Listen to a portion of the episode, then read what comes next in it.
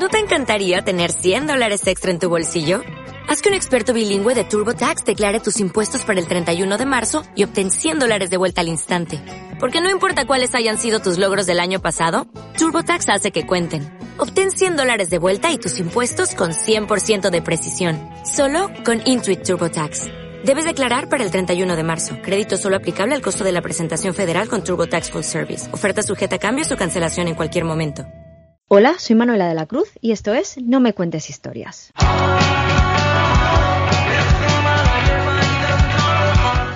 Muy buenas, ya estamos por aquí de nuevo. Lo prometido es deuda y hoy os traemos un programa distinto, así como de ficción pero con su toque de realidad. Esperamos que os guste. Comenzamos.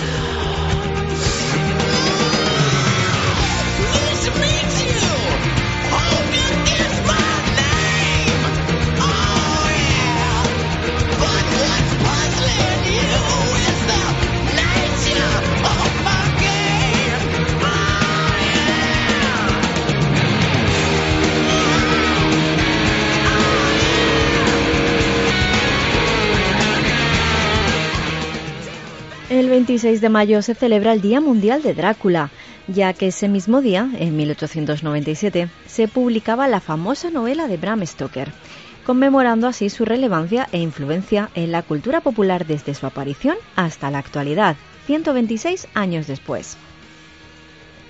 Drácula, aunque no fue el primer vampiro de la literatura, se convirtió en el más famoso, creando un género en sí mismo. Stoker basaría su personaje en Vlad III, del que seguro alguna vez habéis escuchado hablar. Vlad Tepes nació en 1428 o 1431, según las fuentes que consultes, en Sigisoara, en la actual Rumanía, que en aquella época se dividía en Transilvania, que era autónoma aunque pertenecía a Hungría, y los reinos de Valaquia y Moldavia. El Imperio Otomano estaba en plena expansión y las guerras de frontera eran constantes. Sería en 1456, al recuperar el trono, cuando el príncipe de Valaquia, que había sido rehén de los turcos, comienza a ganarse el sobrenombre por el que aún se le conoce, Vlad el Empalador, que es el significado de Tepes. Se le atribuyen más de 100.000 muertes entre las filas del ejército otomano, sembrando los bosques de cuerpos clavados, siendo esta su manera de ganarse el respeto del enemigo y proclamar su autoridad. Pero bueno, ya sabemos cómo son estas cosas y no podemos tomar al pie de la letra todo lo que se dice de Vlad. A ver, que torturar parece que sí torturaba, pero según quien escribiera las crónicas, pues podemos encontrarnos que bebía la sangre de sus víctimas y hasta mojaba pan en ella. Pero también los hay defensores de sus métodos, considerándole un héroe. Así que la información la tomaremos un poco con pinzas. Vlad Tepes murió en 1476 a manos del ejército otomano, que llevó su cabeza para exhibirla en Constantinopla, mientras que su cuerpo hay quienes defienden que se encuentra enterrado en el monasterio de Snagov, aunque, al menos de momento, no se ha podido demostrar. Estás escuchando No me cuentes historias. Griegos, romanos, son todos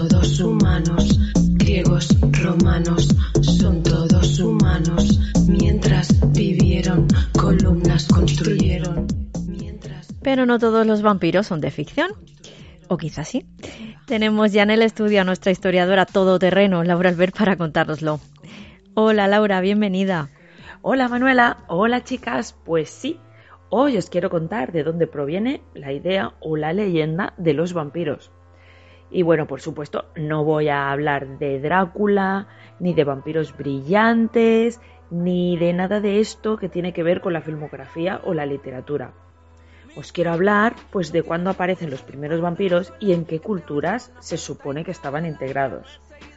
La primera referencia en la historia de lo que podría ser un vampiro la encontramos en la antigua Mesopotamia hace unos 5.000 años, año arriba, año abajo, donde encontramos a Lilitú, un demonio nocturno que secuestraba y devoraba a bebés. Este ser maligno se convirtió en Lilith con los babilonios, y ella pues era una diosa hermosa y terrible a la vez, y se la menciona incluso en la Biblia. Luego la hicieron desaparecer con el exterminio mitológico de la Baja Edad Media. Pero bueno, Lilith tenía apariencia de serpientes y vivía en el tronco de un árbol que había plantado la diosa Inanna. Esta alegoría a lo mejor nos recuerda algo, ¿verdad? Pues sí, pues nos recuerda a la serpiente y al árbol del paraíso del bien y del mal que nos cuentan en la Biblia. En las tradiciones judías, Dios creó a Lilith como la primera esposa de Adán. Pero bueno, digamos que la chica le salió un poquito, un poquito feminista. Y ella pues no quiso doblegarse a la voluntad de un hombre.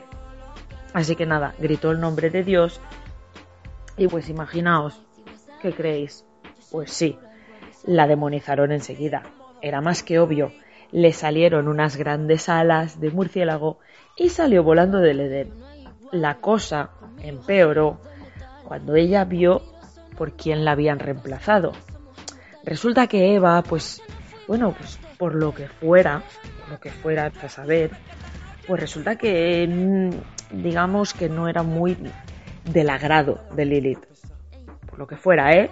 Yo ahí no me voy a meter. Y ahí pues fue cuando se convirtió en un demonio con sed de sangre, volador y devorador de niños.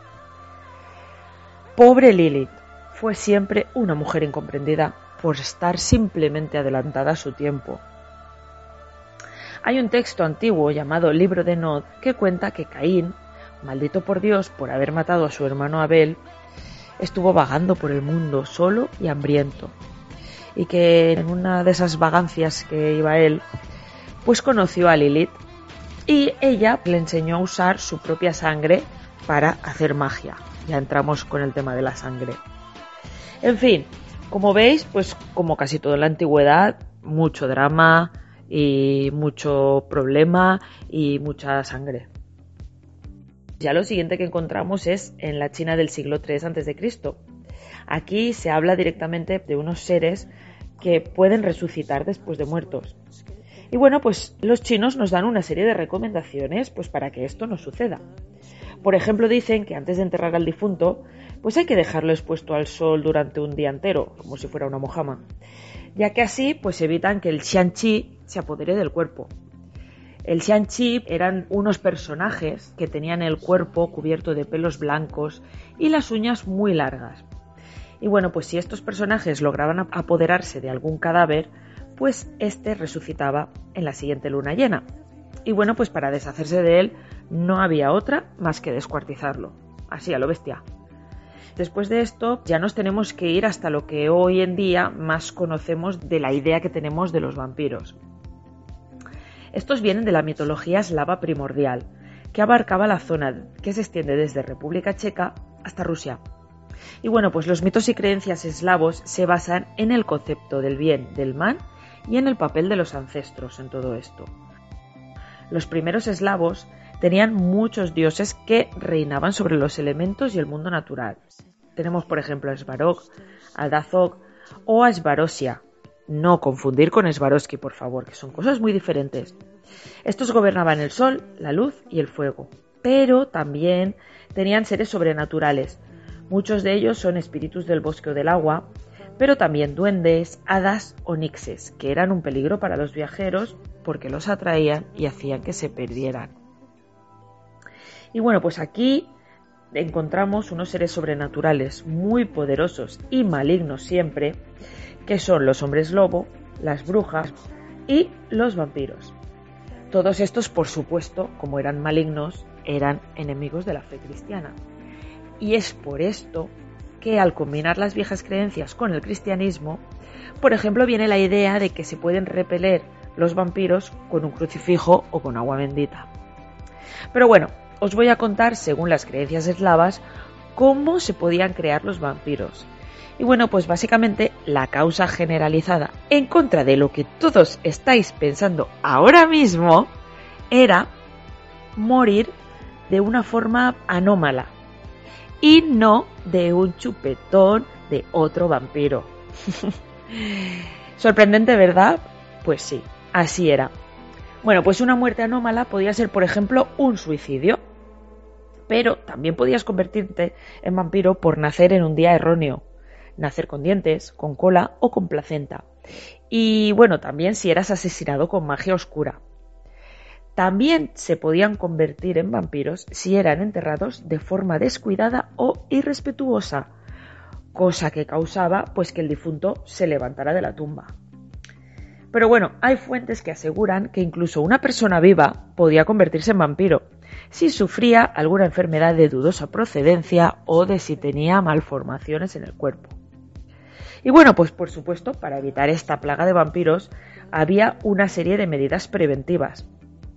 Por ejemplo, se ponían piedras debajo de la barbilla del difunto para que éste no se pudiese comer el paño mortuorio. Otro era pues rellenar el ataúd con serrín, ya que el vampiro al despertar debía contar cada grano de serrín, lo cual pues evidentemente tardaba toda la noche en hacer y esto provocaba que muriera al salir el sol. También se clavaban estacas por todo el cuerpo o le cortaban directamente la cabeza, o ponían una cuchilla en el cuello para que cuando se levantara el mismo vampiro se decapitara. La verdad es que, oye, lo tenían todo pensado. Yo me extrañaría que a día de hoy quedara algún vampiro por ahí suelto que no le hubieran hecho alguna historia de estas. ¿eh? Durante siglos se pensaba que los vampiros se asociaban a la propagación de plagas y enfermedades, por lo que, bueno, pues al matar al supuesto vampiro estas se acabarían. Y es por eso que se han encontrado cadáveres de supuestos vampiros entre los restos de víctimas de plagas. En 2018 se encontraron restos de un cuerpo del siglo XIII que fue enterrado en Bulgaria con una estaca de metal clavada a la altura del corazón y por si acaso le habían cortado una parte de la pierna izquierda, porque así evitaban que huyera si se llegaba a levantar. Este mismo año se encontraron restos de personas enterradas con cuchillos clavados y piedras en la boca en Polonia. Los científicos concluyeron que, bueno, pues eran habitantes de la población que fueron víctimas de un brote de cólera. El desconocimiento de la enfermedad pues hizo creer que eran vampiros que habían traído esta enfermedad a la población. Ya para terminar, vamos con su apariencia, que puede variar pues dependiendo del lugar donde nos encontremos, pero mayoritariamente se describían como hombres con la piel muy muy pálida, uñas largas y colmillos puntiagudos. Si era una mujer, además de todo esto, se decía que era extraordinariamente bella. Se creía que se mezclaban fácilmente con las personas, solo que la única diferencia es que eran mucho más activos por la noche, ya que evitaban la luz del sol, evidentemente. Se decía también que tenían poderes sobrenaturales como la habilidad de cambiar de forma, de volar o de controlar las mentes, entre otras muchas. Y se creía también que podían ser repelidos con varios objetos como el ajo o la plata. Se les ha representado siempre como seres seductores que enamoraban a sus víctimas para beber su sangre mientras dormían. Y bueno, pues como veis, la figura del vampiro en la mitología eslava pues ha influido muchísimo, pero muchísimo en la representación de los vampiros en la cultura popular de todo el mundo y ha sido objeto de miles y miles de reinterpretaciones, tanto en cine como en literatura. Solo hay que ver los vampiros que brillan a la luz del sol. Yo es que con esto no puedo, no puedo, lo siento. Y bueno, pues nada, hasta aquí curiosidades sobre los vampiros. Espero que os haya gustado y entretenido. Muchas gracias, Laura. Pues sí, muchas cosas que conocemos de los vampiros resulta que no son ciertas. Mira tú por dónde. Te esperamos la semana que viene. Nos escuchamos la semana que viene.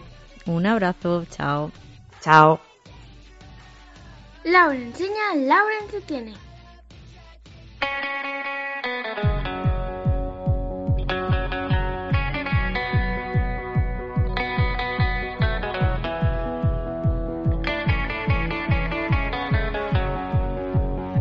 Todos los días lo mismo.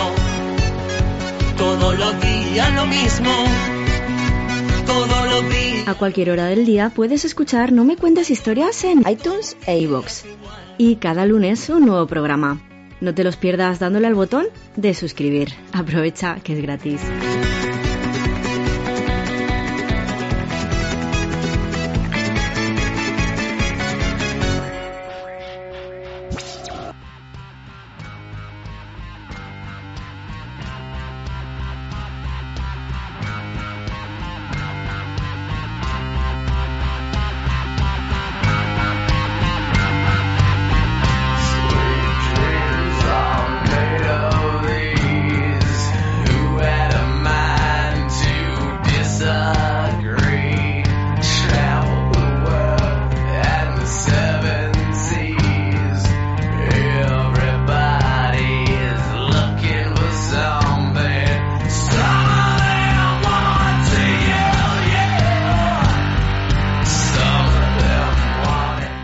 Creo que no me juego nada si digo que Drácula es uno de los personajes de ficción más conocidos del planeta.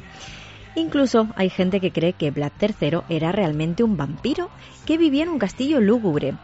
Y después se llevan un chasco cuando van a visitarlo y se lo encuentran con más parecido a película de Disney que de terror. Y es que el conocido como Castillo de Drácula, en Bran, no es realmente el de Vlad, sino que se le puso este nombre como atracción turística, ya que esa zona es famosa por sus estaciones de esquí.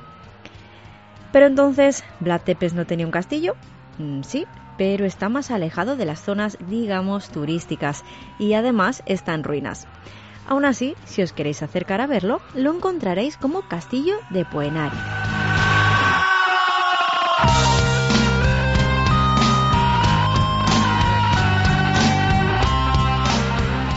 Bueno, ¿y lo de Drácula de dónde viene? ¿Invención total de Bram Stoker? Pues no. Resulta que a nuestro amigo Vlad se le conocía como Vlad Draculea. Según la historiadora Covadonga Valdaliso, esto se debe a una confusión, ya que su padre era conocido como Vlad Drácul, por haber ingresado en la hermandad húngara de la Orden del Dragón, Drac, de la mano del emperador Segismundo de Luxemburgo, y Draculea significa hijo de Drácul. Vale, ¿y dónde está la confusión? Pues que en lengua rumana la palabra Dracul significa diablo, así que Vlad Draculea pasó a ser en rumano el hijo del diablo. Nombre perfecto, pensó Stoker, para un personaje así. Historias.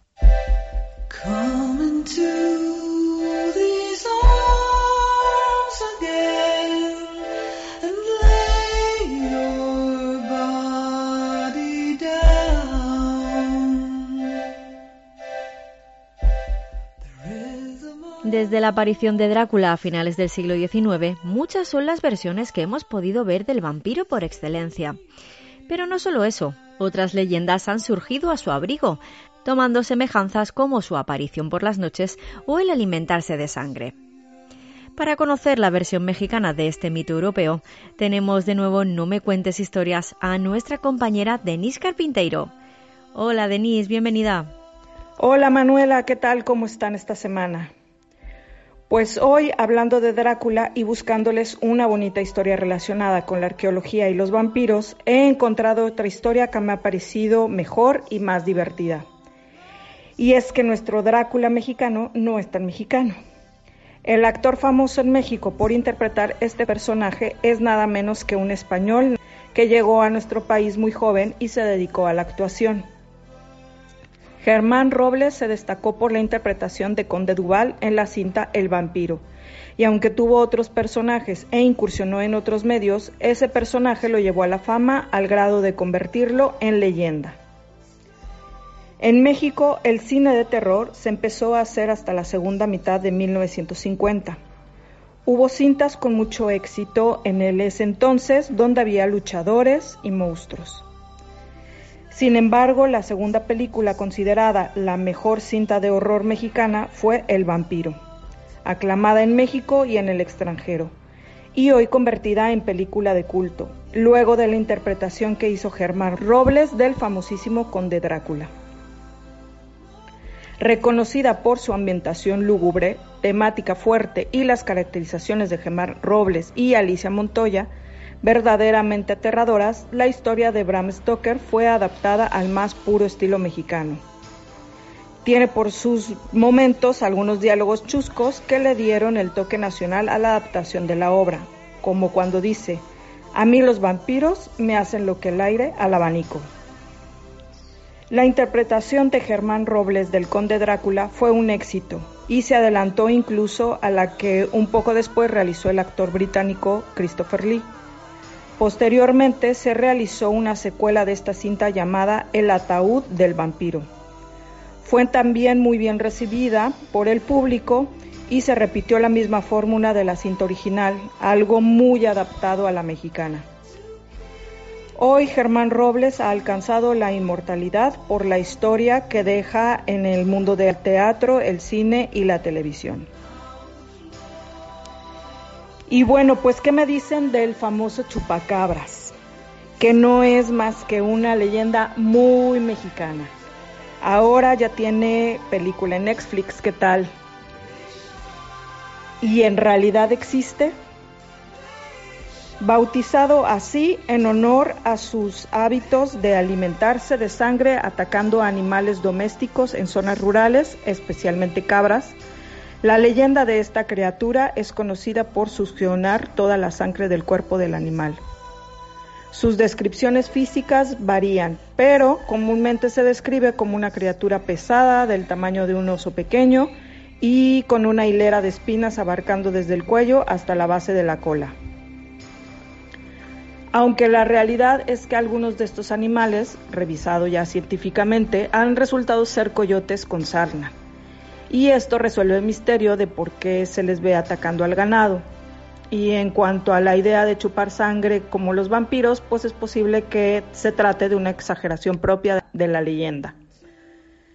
Quizá la historia del chupacabras es un claro ejemplo del poder de la sugestión colectiva. Como muchas otras leyendas, la del chupacabras se volvió el tema central de las charlas durante la década de los 90 e incluso produjo movilizaciones. Poco a poco la versión mexicana del asesino de oveja comenzó a nutrirse de dramatismos y los testimonios de víctimas humanas comenzaron a hacerse presentes. Por su parte, la población rural comenzó a organizar guardias para la caza de esta bestia sin éxito. La histeria llegó a tal grado que las policías locales empezaron a organizarse para proteger a la población. Mientras tanto, las televisores aumentaron el tiempo destinado al tema en sus transmisiones. Al final todo esto pareció, como muchas otras noticias, solo un distractor político de la época y nada del animal ni, ni de ningún ser extraordinario. Pues así las historias y las leyendas, chicas. Feliz día y nos escuchamos la próxima semana. Muchas gracias, Denise. Después de esto, no sé si me apetece ver la serie del chupacabras o no. Ya te contaré. Nos escuchamos pronto. Un abrazo. ¿Estás escuchando? No me cuentes historias. Podéis contactar con nosotros a través de nuestras redes sociales o en iVoox. Sigue a No Me Cuentes Historias en Twitter e Instagram. Nos encontrarás como arroba nmch-podcast.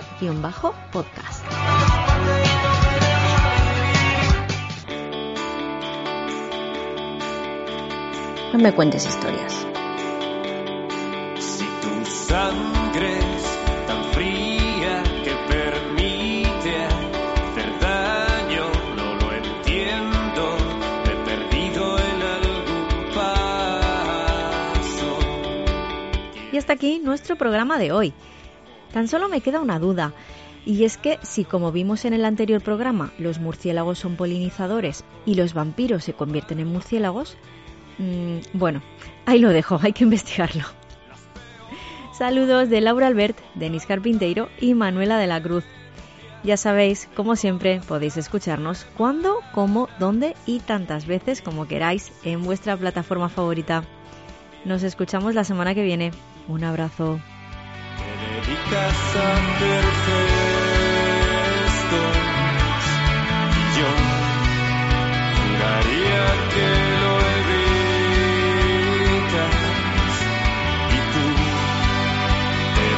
Hacer gestos, matarías por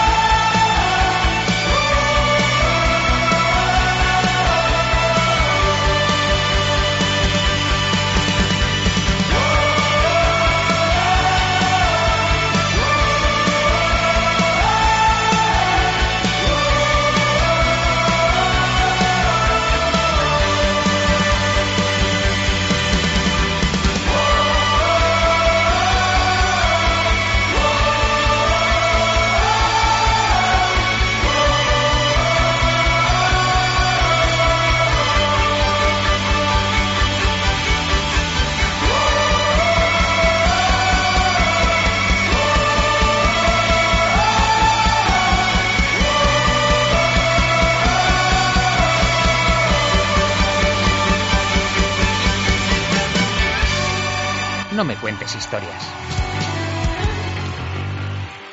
Gracias. ¿No te encantaría tener 100 dólares extra en tu bolsillo? Haz que un experto bilingüe de TurboTax declare tus impuestos para el 31 de marzo y obtén 100 dólares de vuelta al instante. Porque no importa cuáles hayan sido tus logros del año pasado, TurboTax hace que cuenten. Obtén 100 dólares de vuelta y tus impuestos con 100% de precisión. Solo con Intuit TurboTax. Debes declarar para el 31 de marzo. Crédito solo aplicable al costo de la presentación federal con TurboTax Full Service. Oferta sujeta a cambios o cancelación en cualquier momento.